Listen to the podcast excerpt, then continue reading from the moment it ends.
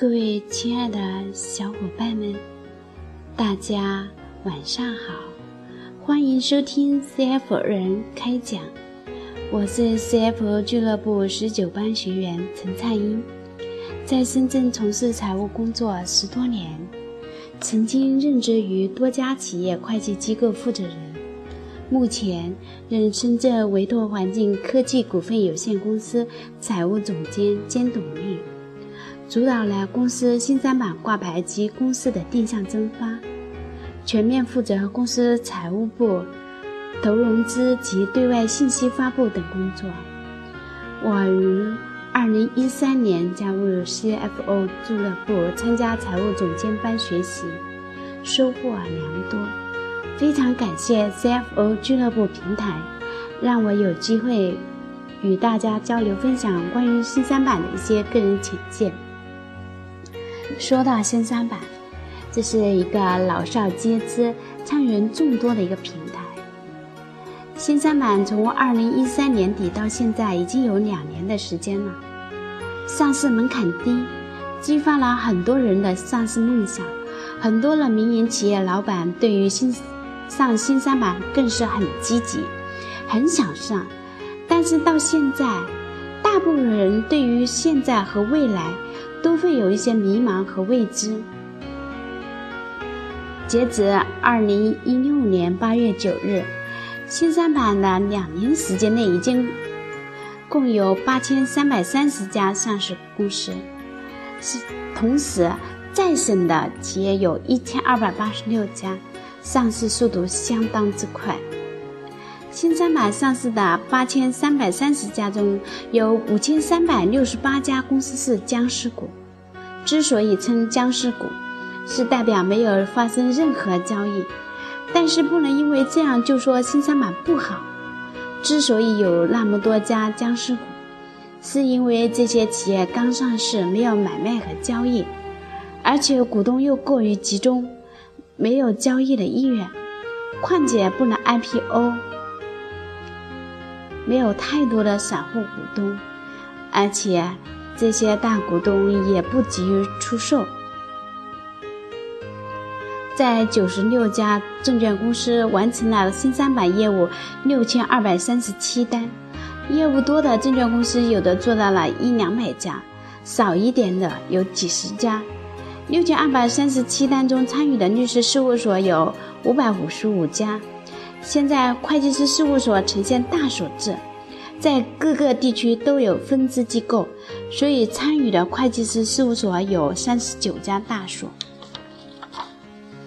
现在四个企业就要向上上上新三板，新三板现在很火，很多企业都操之过急，质量很难保证。新三板备案制审核不是很严。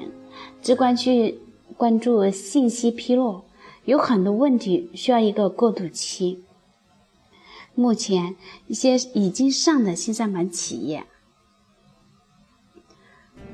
业务不规范，没有明晰的战略定位和业务发展规划，许多不规范的行为依然存在，包括财务仍然不规范，业外内外两套账依旧。即使上了新三板，仍然是不懂资本运作，成为股市的盲人。有的企业盲目的引入 PE 和 VC 机构，对赌失败。商业模式只是一个故事，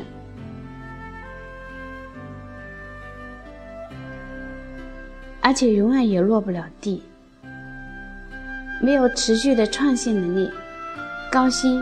双软复审不通过，享受税收优惠政策不可持续，股份纠纷频发，公司治理滞后埋下祸根，主要是因为公司治理不到位，股东之间权属不清，股东发生纠纷严重。同时，某些企业盲目的并购重组，贪大求全，全产业链扩张导致企业文化滞后。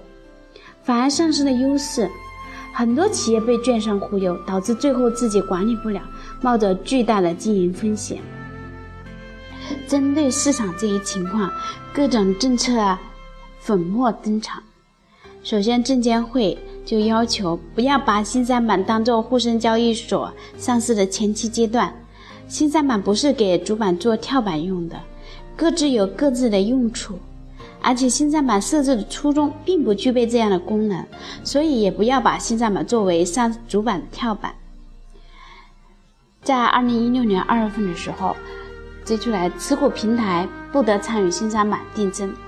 持股平台变相的把投资人放大了很多，实际上有点像股份代持。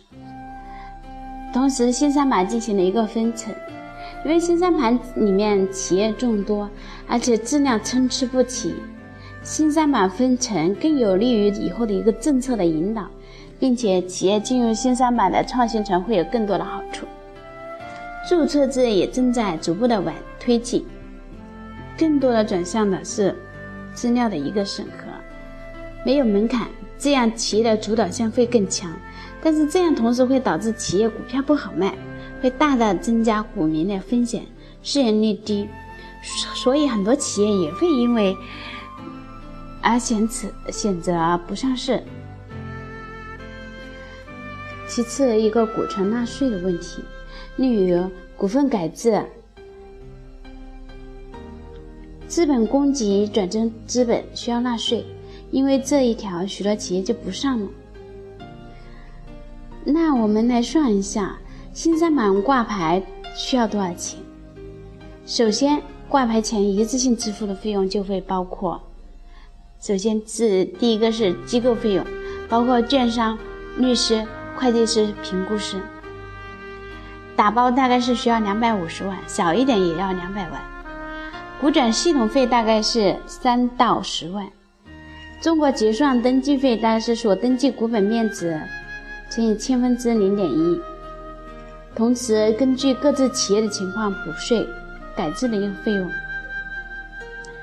其次，挂牌后每年需要支付的费用，主板券主办券商持续督导费，但是每年十五到二十万，律师事务所律师费用。每年五到十万左右，会计师事务所每年的审计费，每年大概是十到二十五万左右。股转系统挂牌的年费两到五年五万每年。挂牌后按次支付的费用包括中国结算系统手续费、转正股本面值或是红利股息的千分之零点一。中国结算名册的服务费是每一百元一次。中国结算系统信息披露义务人查询费每个账户是五十元、七十元。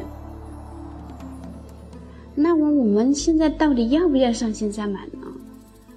新三板不是以前所讲上完就会发财，所以要考虑一下自己的企业要不要上，适不适合上。新三板本身不是发财的地方，新三板是一个会让你的股份具备流通的可能性的地方。